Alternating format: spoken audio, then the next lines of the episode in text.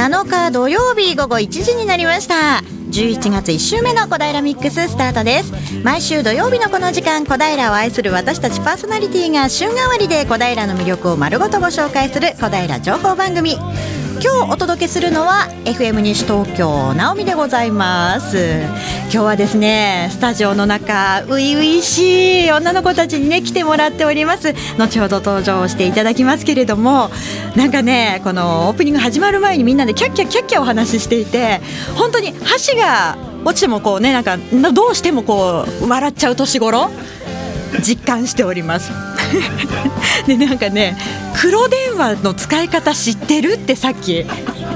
私としてはちょっとしたジェネレーションギャップを感じてしまったんですけれどもね。そんな年頃の女の子たちに集まってもらっています。お楽しみに。さあ今日もゲストを迎えてのトークや小平レポートなど盛りだくさんの内容でお届けします。今日のゲストえ先週10月31日名古屋国際会議場で行われた第63回全日本吹奏楽コンクール。中学生の部にて見事銀賞を受賞された小平第六中学校吹奏楽部顧問の今津先生と吹奏楽部の部員3人に来てもらってお話を伺います。そして小平レポートは小平市で行われている超人コゲーラの謎解き運動会というイベントにあかりんこと西川あかりさんが挑戦します。ラジオをお聞きのあなたもぜひ番組に参加してください。あなたからのメッセージやリクエストをお待ちしております。ファックスの方は042-451-2888 042-451-2888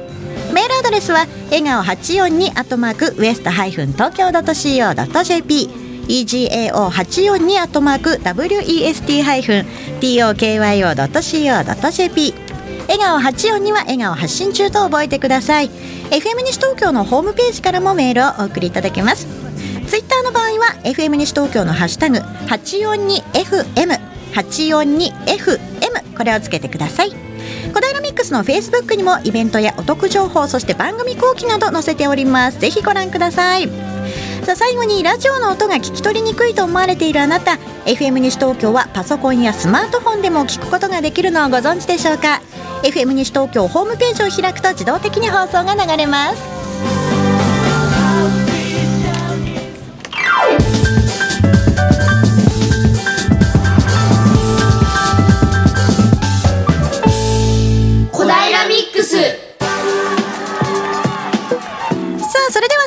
平レポートです今日の小平レポート小平市で行われている超人コゲーラの謎解き運動会というイベントにあかりんこと西川あかりさんが挑戦しますあかりんはい、あかりんこと西川あかりです。はい今週もよろしくお願いしますはよろしくお願いします。はい、でですね、あの今日はあの先ほどご紹介あった通り。コゲーラの謎解き運動会に、えー参加すもりつるつもりだったんですが、はいまだ目的地についておりません。大変申し訳ありません。今ですね、ちょうど小平ふるさと村の横を横切ってるところです。はいはいまだまだ遠いですね。あのですね、今日ちょっと自転車で向かってたんですが、あの間違って吉祥寺の方に行ってしまいまして。全然違うじゃん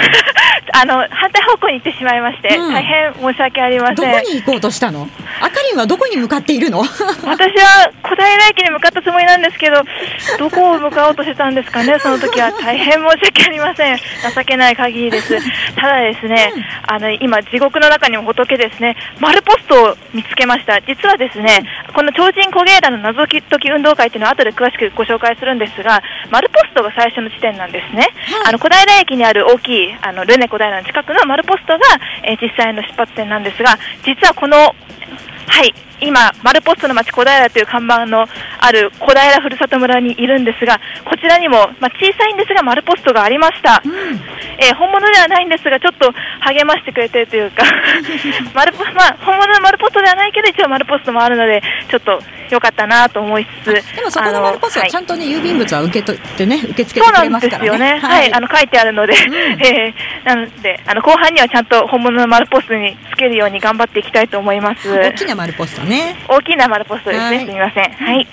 はい、それでですね、あのでは早速ちょっと紹介したいんですが、あの超人コゲーラというまあキャラクターがあのいるみたいで、はいあのこれ人間じゃないんですね。あのコゲーラって鳥で、あのなので超人鳥人って書いて超人コゲーラ。まあ実際の表記はあの超越するの超なんですが、はいまあコゲーラ自身はあの鳥人超人コゲーラとあの思ってるみたいで、まあ、彼があの小平市民に挑戦状をあの送ってきてですね、まあ、さ先週、私のところにも挑戦状が来ましてですね、はい、で、そうか小ゲラによりますとのです鳥がね、小ゲラだからなのかな？そうですね。ねはいえあのサポートありがとうございます。そうですね。で、小芸団によりますと、はいこのはいあの運動会は2種類あるようでですね、初級と上級があります。はい。で初級はまず、えー謎解き要素が高めで、えー、ウォー そうですね。息切れてる大丈夫？はい、大丈夫です。今歩きながらレポートしているもので、あのお散歩レポートなんですが、はい。あの生き物の名前を、えー見つけ出して、えクロスワード方式にあの暗号を解いていくようなんですね。はいはい。で、そうすると何かがあのわかるようなんですが、うんうんはい。で、上級コースの方が、まあ、先ほど私が挑戦するものなんですけども、えー小平の丸ポスト、えー大きなルネ小平の近くのポストと、それからあの他に、え4つの地点があってですね、そこに、えー行ってでな何かを見つけて、うん。その手がかりをもとにあの何かが分かるそうです。はい、えー探し物を見つけ出すみたいですね。はいもうそのちょっとねパンフレット見ただけだとこうにわかにこう何を見つけるのかちょっとわからなくて逆にワクワクしてくるところなんですが、はい。でですね、あの今回は私は上級コースに行くということで、でですねこの挑戦状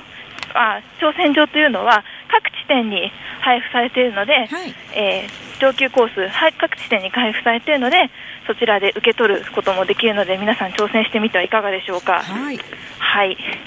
でですね、はい、今、まだ、あの、向かっているようで向かっていなくて、また小平ふるさと村のところに戻って、どっちの方向行ったらいいか分かんない状態なんですが、しっかりして。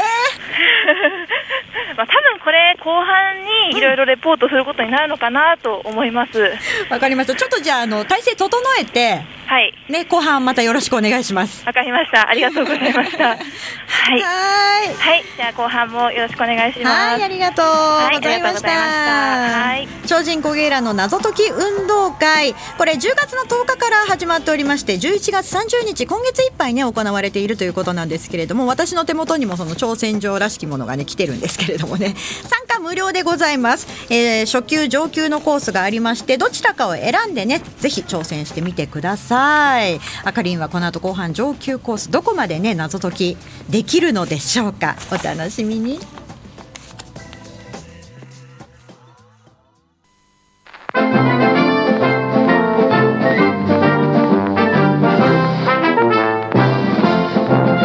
平ミックス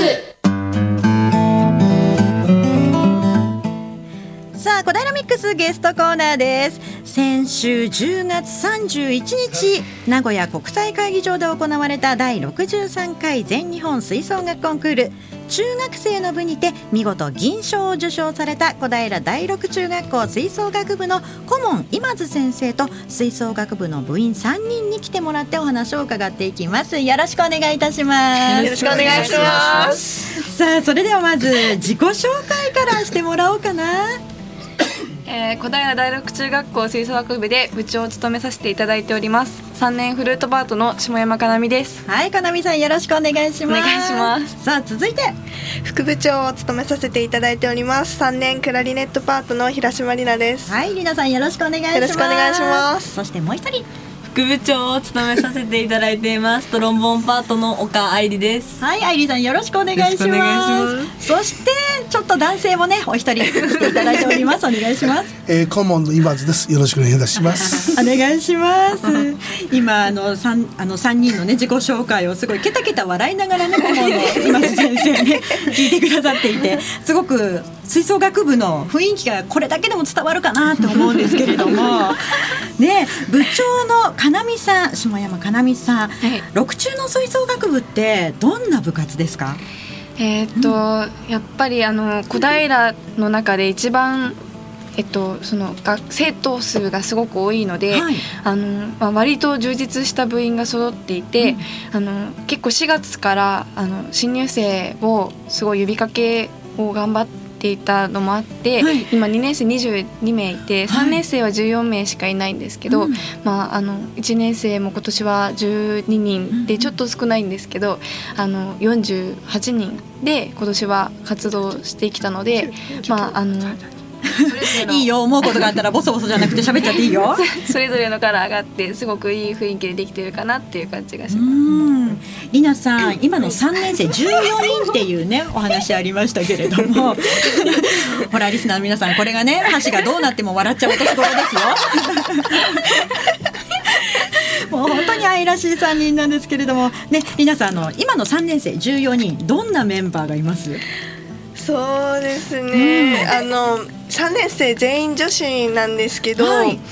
結構、まあ、女子だからかもしれないんですけど、結構男勝りな人とかも多くてでもすごい個性的なメンバーなので毎日すごい楽しくてすごいなんか自分にないものを持ってる人がいっぱいいるので、はい。そういうのはすごいこう3年間すごい充実しできたかなとそういうメンバーです。なるほどりなさんから見て一番個性的なメンバーって誰だと思います？先生が思いっきりね指さしてましたけれどももうやっぱり副部長の岡じゃないですか？岡は本当に。そんなことないよえいやそんなことないよ。いやあるあるあるある。いや究極の返事。うん究極だよね。ねえさあそんな愛理さん。はい。あ3年間ね部活やってということですけれども部長になったかなみさんどんな人？えっと まあ本当に48人をみんなを引っ張ってくれて本当になんかこれ以上の部長がいるのかぐらいすごいしっかりしてるんですけど部長の役職から離れると本当にだらしない部分があったりする でもそんな部長をみんな頼ってるのですごいいい部長だと思います。なるありがとうございます。じゃあ部長のかなみさんから見て愛理さんとりなさんどんな人？えっと本当にもうえっとあの自分があのいろんなことで抱え込んじゃった時でも、二人があの話を聞いてくれてすごい負担を分けてくれて支えてくれてきたので、もう二人がいなかったら本当に今年やってこれなかったかなっていう感じの本当に大切な人たちです。素晴らしい。あの3人が引っ張ってきたと言っても過言じゃないんですかね松先生。いえその通りですね。本当にね 頭がありますそうなんですね。なんかいろいろ自分たちがこう三年生あの引っ張る側になった時にいろいろ変えたりしたこともあったっていうのねさっき聞いたあっんですけど。たね。うんいろいろ。どんなこと変えたりした？まあ、やっぱりあのちょっと昨年度結構その不足が曖昧になってるところがあって、ちょっとあの今年度からは不足をあのその徹底的にもう一回見直しをして、はい。あの結構厳しめというよりかはその、まあ、当たり前のことをあのしっかりするように。しっかりするようにっていうことで呼びかけて、うんであの結構不足があのきっちりした年になったんですけど、うんまあ、やっぱり不足がちゃんとしてるせせいもあってあのちゃんと時計を見て行動したりとか、はいい、あのいろんな面で良くなったかなっていう気はします。はい朝練も増えたしねみんな。そうだね。それはじゃあ自主的に、はい自主的に。すごい朝練に来る人数が増えて、まあ、反強制なんですけど ミーティング前には全員本当にいる形ですごい、そうだよね。でも朝練も一応自主的なやつで、ほん、うん、本番前。本番前みんな来てたよ。本番前とかはもうほとんど来てました。じゃあ本当に自主的にこう生徒がやってくれると今津先生特にやることなくなっちゃいますね。そうですねいや何もしておりませんのでいやいやいやいやいやいやいや。えー、3人から見て今津先生はどんな先生？いやもう忘れっていう指示が今出てましたけれども。じゃあかなみさんどうかな。あーもうやっぱりあの すごい合奏中とかでもあのしっかり指導なさってくれるんですけど、あのやっぱりなんかずっと長時間合奏とかしてると集中力が切れてきちゃったりっていうやっぱりあるので、でそのそんな時にあのちょっと面白い話をしてくれたりとか あのやっぱりなんかあの吹奏楽部続けて思ったんですけど講師の先生とか音楽の先生をなさってる方ってすごい、表あの例え話がすごくお上手で、はい。あのその例え話を参考にしてすごくわかりやすいのですごく自分も勉強になりました。今津先生ちょっとにやけすぎ にやけて 今津先生は六中に赴任されて何年目に？2年目になります。はい。ええ。その前もまたね吹奏楽強い中学校だったんそうですね。あの隣の小平山中の方にね、おりましたので。ね。え先生が生徒たちにこう吹奏楽楽器を教えていく上で一番こう伝えたいこととか気にしているポイントってどんなところですか？ねみんなも聞いてみたいよね。いや、やっぱりその音楽が好きであることね、あとは楽器に対してね非常に愛着があるということ、はい。これが第一ですよね。で好きであればね、はい。ついていけると思いますので、そこだけです。なるほど。なるほど。うまいだろ。今のこのね一言が最後の一言がいいんだよね。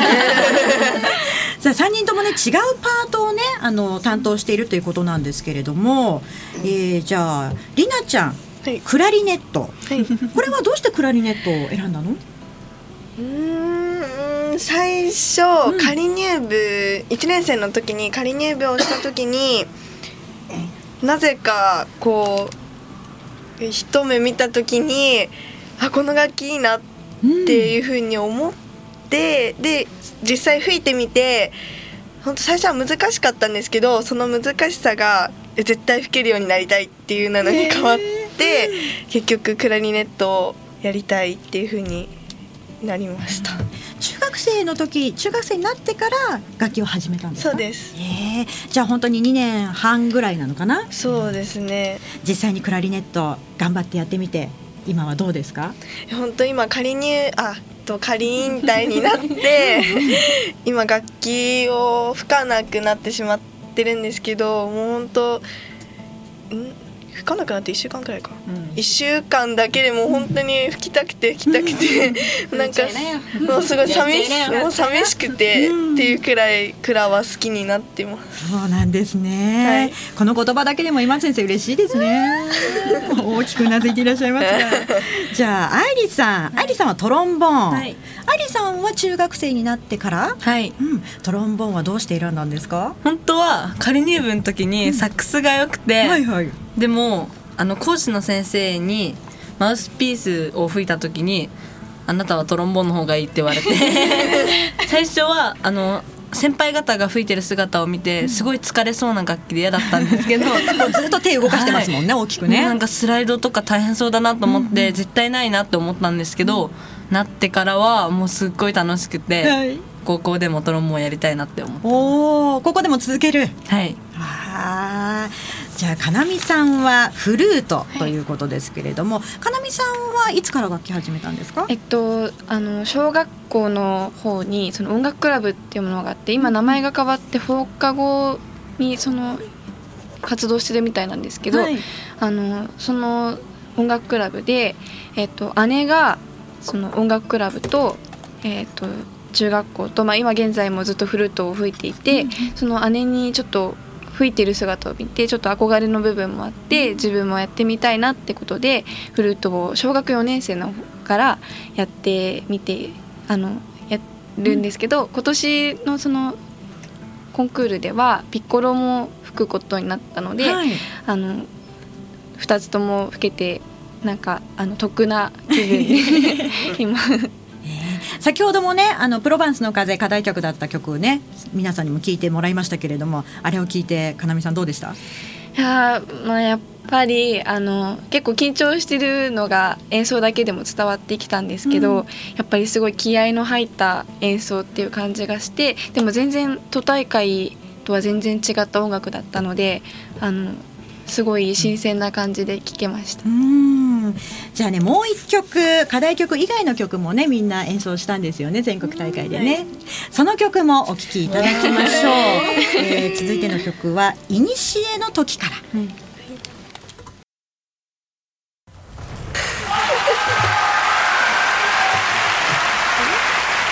さあただいまお聴きいただいた曲が「いにしえの時から」というナンバーなんですね。えー先週10月31日名古屋国際交機場で行われました第63回全日本吹奏楽コンクール中学生の部にて見事銀賞を受賞された小平第六中学校吹奏楽部の演奏。本当にコンクールの時の音源をねお聞きいただきました。あのーこの曲今ね7分ほどねお聴きいただいたんですけれども今日お越しいただいている、えー生徒平島里奈さん岡愛理さんそして部長の下山かなみさんさらにね顧問の今津先生4人でねちょっとした反省会になりながらここのこれが良かったよって言いながらねえそして時にはやばい泣きそうって言いながらちょっとねその時の様子を思い出したりとか練習の時のことなんかね思い出しちゃったのかな。ちょっとね涙目になったりとか。えさらに6中の吹奏楽部のみんながね今どこか教室なんですかね。教室でこのラジオとそしてねユーストリームの方もねご覧いただいているようでねそんな情報も入ってきていやどうしよう私変なこと言っちゃったかななんて言いながらね。涙を流したりとかちょっと思いっきり笑ったりとかい。ろんな表情をねこの7分でも見せていただきました。先生今の演奏を聞いていかがでした？改めて聞いて。素晴らしいですね。その一言ですねえ。本当に3人ともいろいろ反省もしつつね今いろいろ聞いてたけれども愛理さんどうでした、いやもう本当に最初の「読み合奏」とかを思い出すと ズッタズタのボロボロで、あの曲を自由曲を決めるときに最終的に2曲に絞られたんですけど、はい。この曲は無理なんじゃないかっていうのを3年生で話してて、それがもう実行できて、ここまで来たのは本当にすごいなって思いました。もうだって愛理さんあれだもんね。トロンボーンのすごくこう見せ場聞き場のところですごい自分褒めてたもんね。いやもうパートみんなのおかげで。す。うーん。改めて聞いてもやっぱりよかった。よかったです。う。ん。りなさんは改めて聞いてみてどうでした？いやも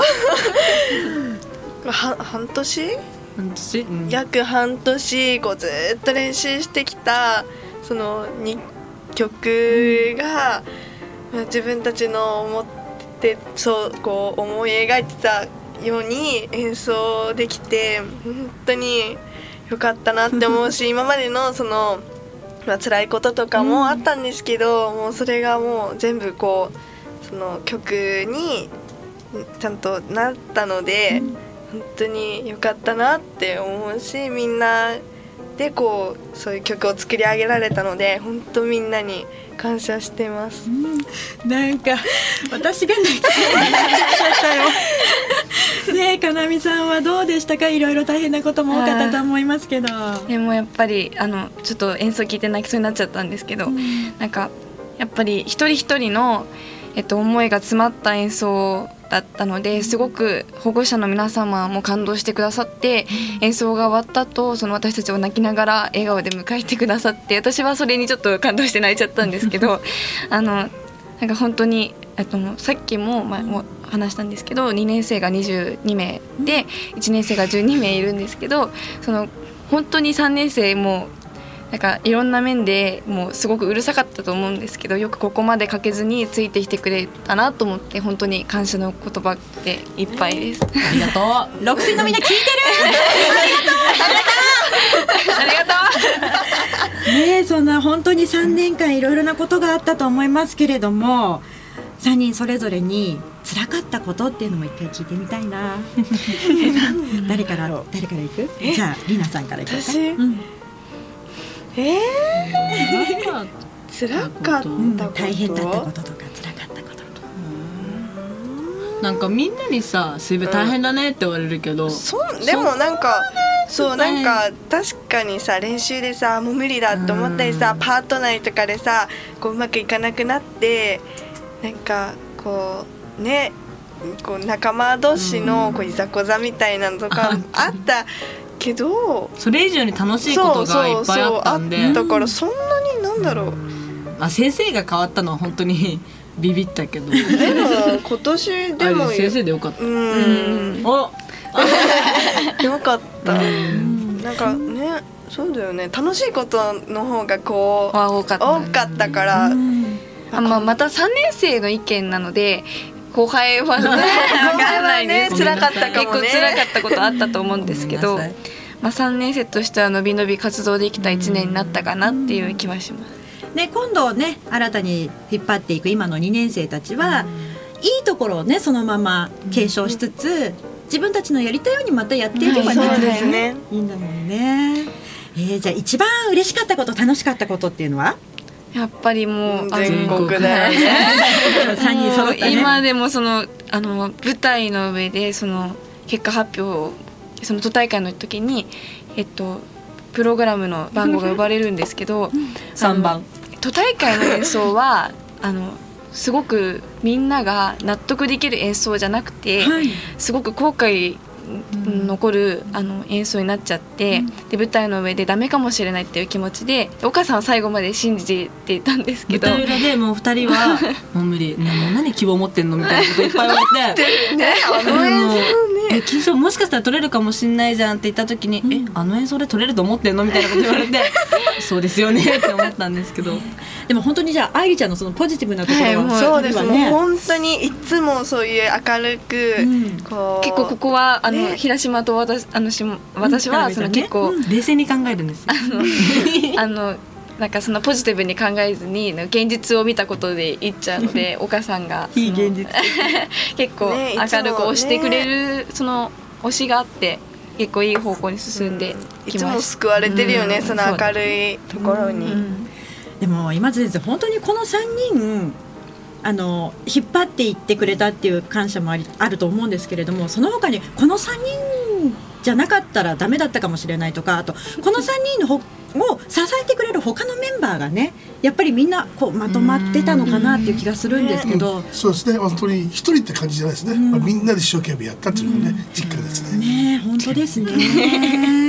仲間です3人 は、まあ、今回全国大会で銀賞を受賞して今後の目標っていうのは何かあったりするんですか？えっとやっぱりあの今3年生は仮引退でその受験の方に今専念してるんですけど12年生でまああのかつその来年度の向けての準備期間でもあると思うんですけどやっぱり3月に行われる定期演奏会はい。に、えっと、本当に来ていただいた皆様にもう感動していただいてやっぱり、えっと、日頃からいろんたくさんの方に支えていただいているのでその一人お一人一人にあのありがとうございますっていうふうには言うことができないので演奏で感謝の気持ちを込めて定期演奏会で皆様に届けられたらいいかなっていうふうに思います。かなみさんは高校になっても続けるのかな、はい、続け楽しみだな愛理さんははいどうですか、今後の目標っていうのは何かありますか、目標は、えっと冬にはアンサンブルコンテストなんやソロコンテストもあるのかな？もあるのでそこのサポートと全力で応援はしたいと思います。同じくです。同じく。あとは来年と再来年のまた夏にもコンクール出場、うん。もちろん出場すると思うので全国大会出場じゃなくて全国大会金賞をうん。目標にして、ちょっとみんなにはあの、ね頑張ってでほしいよね。きなかったので、うん。今年はできなかったので頑張って、もう全力で応援したいと思います。稲さんはどうかな？そうですね、もう2人も言ってくれたんですけど私たちは受験に向けてこれからこう勉強とかになってしまうので後輩たちに私たちのいない期間こう自分たちで部活作ってもらって頑張ってもらってで3月にはすごいいい定期定期演奏会をしてでさらに来年度再来年度とこうつくあのつなげていってほしいなと思います。私はそれをこう全力で応援します。後輩のみんな聞いてる？ね頑張っていただきたいですね。さあそろそろお時間近づいてきてしまいました。最後にですね今津先生せっかくねあの部員のメンバー皆さん今聞いてくださってるということなので まあ特に3年生に向けて改めてメッセージしてあげてください。一言ですね。ありがとう。定期演奏会頑張ろう。さあ本日は、えー名古屋国際会議場で行われた第63回全日本吹奏楽コンクール中学生の部にて見事銀賞を受賞された小平第六中学校吹奏楽部顧問の今津先生そして、えー部長の下山かなみさん副部長の平島里奈さんと岡愛理さんにお話を伺いました。これからの皆さんのご活躍も期待しています。今日はありがとうございました。ありがとうございました。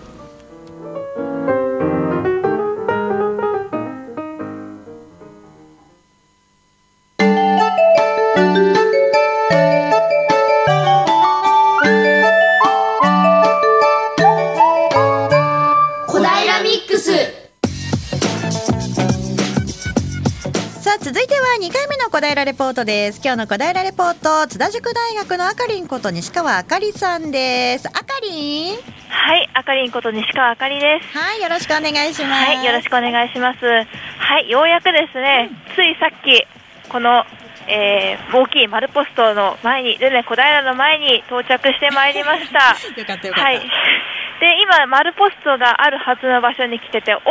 ありました。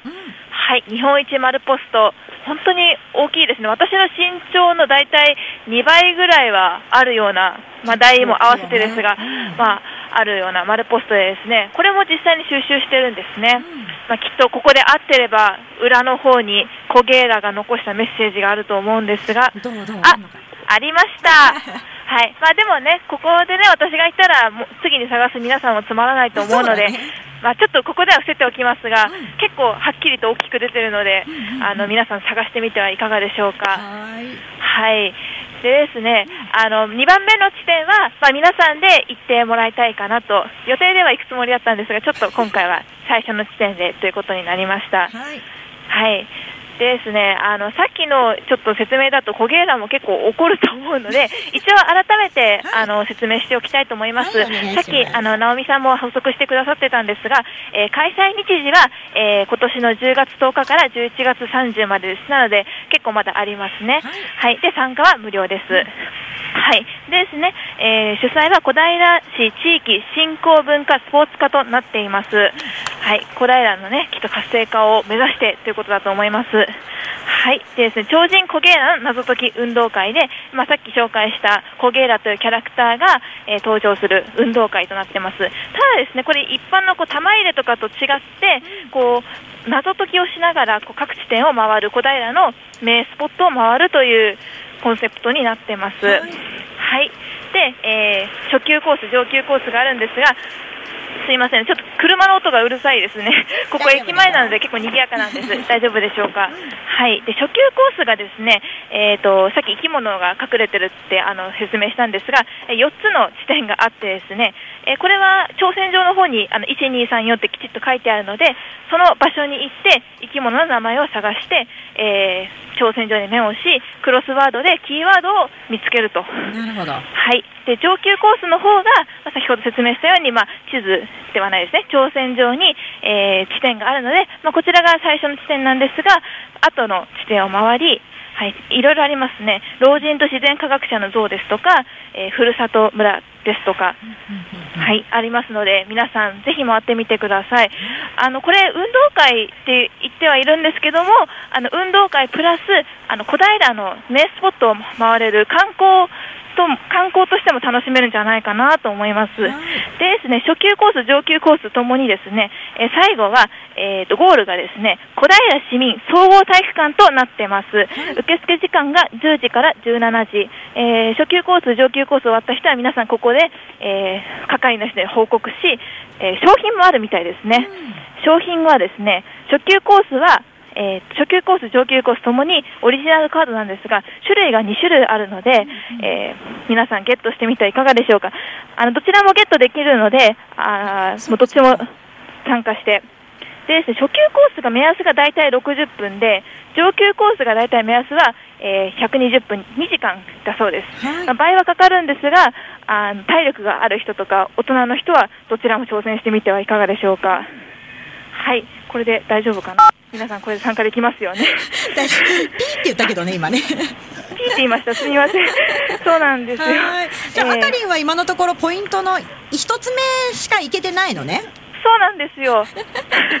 大学生にもなって結構1時間もあったのに、い1コースしか行ってないと。あの考えてみる初級コースじゃないですよ。上級コースで、まあ、一時まあ、所定時間が2時間で、そのうち半分使ったのに、スタート地点にやっとさっきたどり着いたと。これね、大学生なのに何をやってるんだろうって話にはなるんですけども、まあ、きっと皆さんだったらちゃんともっとつけると思うので、し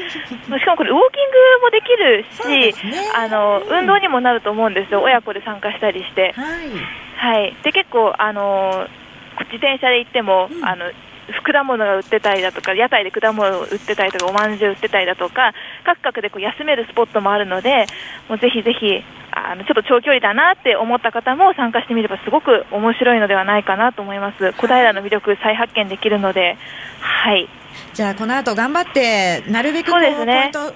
回ってきてね。わかりました。頑張ります そこは。はい。じゃあどうもありがとうございました。はいありがとうございまはした。えー今日は津田塾大学のあかりんこと西川あかりさんがね超人コゲイラの謎解き運動会挑戦すると意気込んで出ていったものの ほとんど謎解けずに終わりました。はい、この超人コゲラの謎解き運動会上級編と初級編ということでね2つのコースがあります、えー今あかりんが挑戦したのは上級コースということなんですけれどもこれね詳しくはパンフレットのようなものが市内の至る所に置かれていますそれを手にしていただくと一番わかりやすいかなと思うんですけれども、えーどこに向かえどんなところに向かえっていうのがしっかりと書かれております。でそこにありますキーワードなどを探して、えー最終的なキーワードを見つけ出してえそして小平市民総合体育館に持っていきますとクリア賞ということでねオリジナルカード初級上級それぞれカード違います。それをねもらったりとか。あとは抽選でですね小平お土産セットがね合計50名様にプレゼント。さらにえ合計4名様にはなんかエポック社のね提供でね野球版 3D エースモンスタースタジアムっていうねゲームと野球版 3D エースっていうなんかね子供たちが好きそうなゲームが抽選で当たったりとか。あとマル秘のプレゼントもあるそうですよ。ぜひ参加してみてはいかがでしょうか。このパンフレットの中に小平市の地図も描かれておりまして本当に素敵なポイント楽しいポイントなんかもね結構書かれております。これを一緒にゆっくりと歩きながらそして自転車に乗りながら歩いてみてはいかがでしょうか。以上レポートのコーナーでした。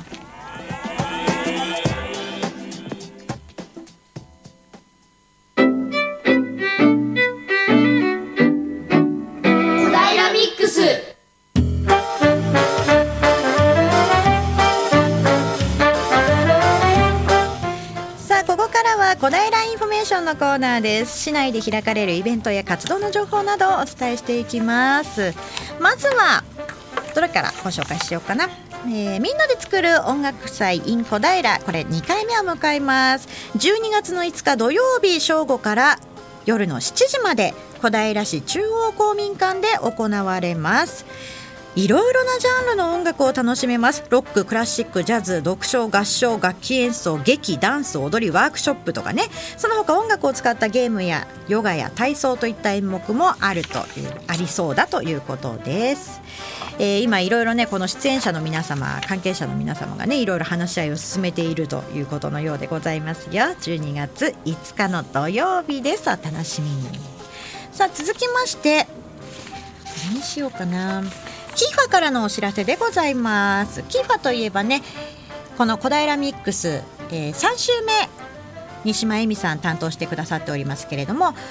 このキーファから小平国際交流フェスティバルのお知らせです。11月29日日曜日午前10時から午後4時まで学園西町地域センターで行われます。今回は世界を見よう触れよう楽しもうというね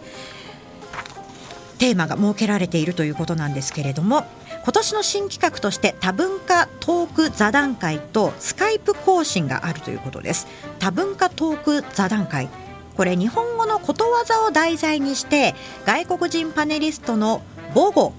ねそれで似たような表現のことわざを紹介してもらいことわざに含まれる文化的な特徴について日本人パネリストとさまざまなトークを行っていく予定です。外国人パネリストは中国ロシアベトナム韓国の4人の予定だそうです。スカイプ更新についてはスカイプでフィジーネパール中国と更新する予定です。ネパールからは4月の大地震で壊れた小学校の再建活動などを紹介してもらいます。ぜひ皆さんも英語中国語で更新に加わってみてください。その他今年の世界言葉発見は中国語韓国語英語ドイツ語ベトナム語セルビア語などを予定しているそうです。初めての方も言葉カードを使って挨拶言葉などを教えてもらうことができますよ。また行政書士によるビザ帰化暮らしの相談も無料で行っていくということです。小平国際交流フェスティバルキーファフェスティバルは11月29日日曜日午前10時から午後4時まで学園西町地域センターで開催です。さあもう一つご紹介できるかな、えー小平市では6日金曜日から8日の日曜日にかけて市民の皆さんと市議会が地域のさまざまな課題について意見を交わします。市民の市民と議会の意見交換会現在開催されています。今年2回目の市民と議会の意見交換会。6日の金曜日には SOS 今必要な見守りとはというテーマ。で7日の土曜日に行われたのがこれからの行政サービスについて、えー8日日曜日明日ですね。明日の午前10時から上宿公民館で行われる自転車が似合う小平のまちづくり。さらに明日の午後2時から上水南公民館では安心安全のまちづくり防犯について考えようが行われます。こちら申し込みは当日会場へということになっています。先着順各会場40人程度となっています。気になる方参加してみてはいかがでしょうか。各会場ともおおむね2時間手話通訳もつくそうです。また難聴の方々の聞こえをサポートする磁気ループを準備してくれるということです。ぜひ自分の意見聞いてもらいたいとかねこういった困ったことがあるんだよ。そんな方はね明日上宿公民館もしくは上水南公民館行かれてみてはいかがでしょうか。上宿公民館の方は午前10時からです。自転車が似合う小平のまちづくり。えー午後2時からは上水南公民館で安心安全のまちづくり。防犯について考えようが行われます。以上小平インフォメーションのコーナーでした。さあ早いもので今週もまたオープニングからね始まって1時間が経とうとしております。いやー今日はね本当に私自身がパワーをもらえたそんなねゲストさんにね集まってもらいました、えー小平六中吹奏楽部六水のみんなまだ聞いてくれてるかな？ね、部長の下山かなみさん平島里奈さんそして岡愛理さんそして、えー顧問の今津先生にねお越しいただきましたけれどもなんかこう中学生が何かにこう夢中に取り組んでいる様子。私は今ねこの場で全国大会で演奏された曲をね聞いただけなんですけれどもそれでもなんか本当にこの子たち頑張ってたんだろうなーなんてなんかこう母親まではいかないにしても近所のねおばさんだったりとか親戚のおばちゃんみたいな感覚ですごくこれからが楽しみ、うん、みんなに頑張ってもらいたいなって思いながらね今日はお話を聞いてきました。あの吹奏楽部だけではなくねいろいろな部活やっている中学生たくさんいると思います。ぜひね地域の皆さん小平市民の皆さんそんな中学生や高校生小学生のみんなこれからも応援していきましょうね。ね。でねあのぜひね小平ミックスにこんな部活がこんな大会で頑張ったよっていう結果とかね。あとこんな大会に出るよとかこんな取り組みをしている学生がいるよなんていうのがあったらぜひ番組にメッセージ教えてください。ぜひ小平ミックスでもねそんな、えー小中高大学生のみんなの頑張りを伝えていきたいと思います。メッセージ宛先ファックスの方は042451-2888 042451-2888です。E メールの方は笑顔842アットマークウエストハイフン東京 .co.jp egao842 アットマーク west ハイフン tokyo.co.jp FM 西東京のホームページからもメールをお送りいただけます。あなたからの街の情報これからもお待ちしております。さあ今週の放送は私メインパーソナリティナオミそしてアシスタントパーソナリティというよりはミキサーに専念していただきましたディレクターのシュガーさん。さらにレポーターは津田塾大学のあかりんこと西川あかりでお送りいたしました。来週の小平ミックスもどうぞお楽しみに。それではさようなら。